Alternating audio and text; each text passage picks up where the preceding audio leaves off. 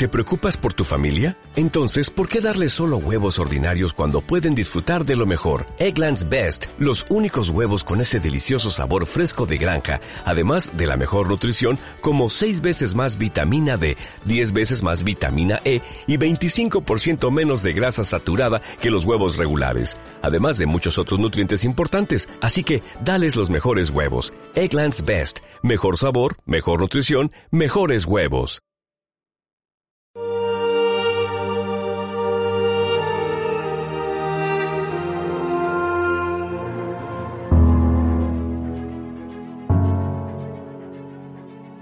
En aquel tiempo, Jesús, para explicar a los discípulos cómo tenía que orar siempre sin desanimarse, les propuso esta parábola. Había un juez en una ciudad que ni temía a Dios ni le importaban los hombres. En la misma ciudad había una viuda que solía ir a decirle Hazme justicia frente a mi adversario. Por algún tiempo se negó, pero después se dijo aunque ni temo a Dios ni me importan los hombres, como esa viuda me está fastidiando, le haré justicia, no vaya a acabar pegándome en la cara.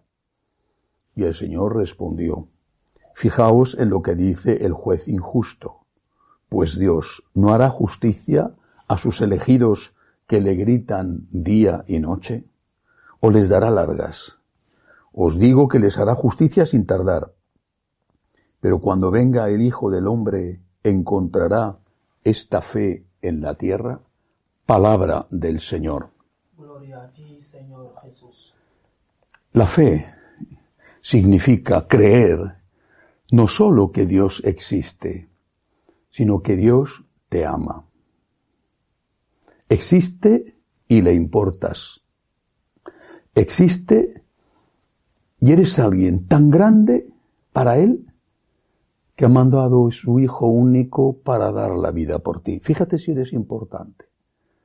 Los hombres dicen que hay que tener autoestima porque mm, tienes tal o cual cualidad. La primera causa de autoestima es precisamente que hemos sido amados y somos amados por Dios de tal manera que ha entregado su vida por salvarnos. Esta fe, esta confianza en Dios, nos lleva a acudir a Él en busca de ayuda. Y a acudir con insistencia, porque esa insistencia pone a prueba el interés que tenemos por eso que pedimos. De lo contrario, podemos ser como niños caprichosos que quieren una cosa y al cabo de pocos minutos ya están pidiendo otra han visto algo que les gusta más y están pidiendo otra cosa. Es la insistencia lo que demuestra el interés por aquello que estamos solicitando. Pero, además de la insistencia, hay que ser capaces de pedir de verdad, es decir, de pedir sin exigir.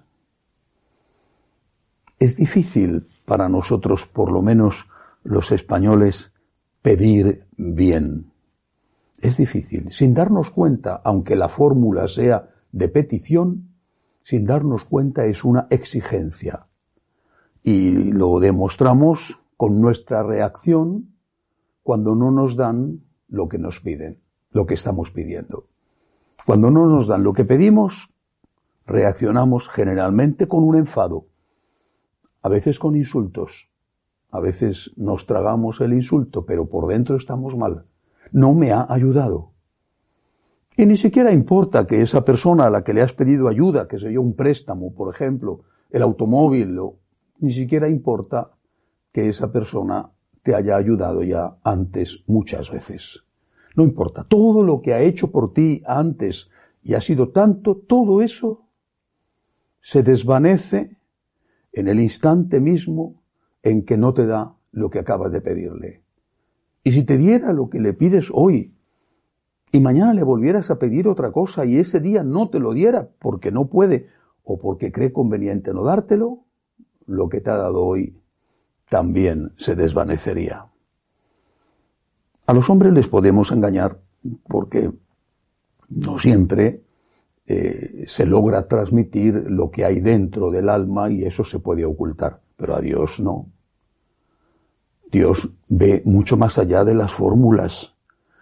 La fórmula puede ser correcta. Te pido, Señor, con insistencia incluso, pero por dentro no estamos diciendo te pido, Señor. Estamos diciendo te exijo, Señor. Te reclamo, Señor. Y la prueba está en nuestra respuesta si Dios, para ponernos a prueba, no nos lo concede. ¿Cuántos enfados? ¿Cuántas crisis de fe? Vamos, crisis de fe por decirlo de alguna manera, porque no había verdadera fe. No se puede poner en crisis una cosa que no existía.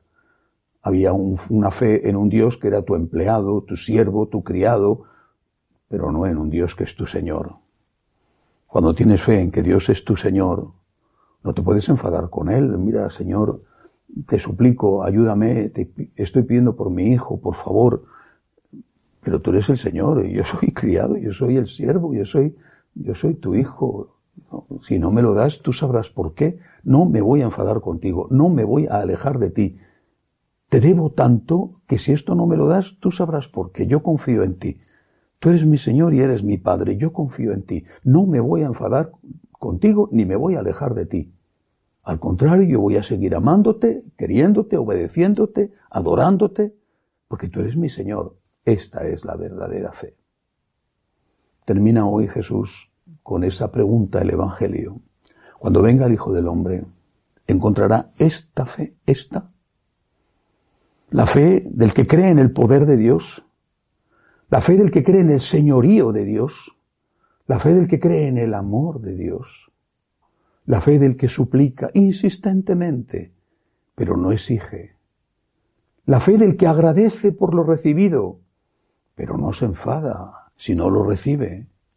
¿Encontrará esta fe en la tierra? ¿La tenemos?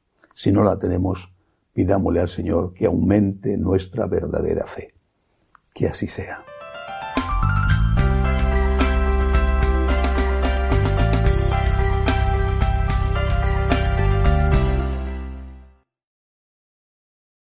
O'Reilly Auto Parts puede ayudarte a encontrar un taller mecánico cerca de ti. Para más información, llama a tu tienda O'Reilly Auto Parts o visita oreillyauto.com.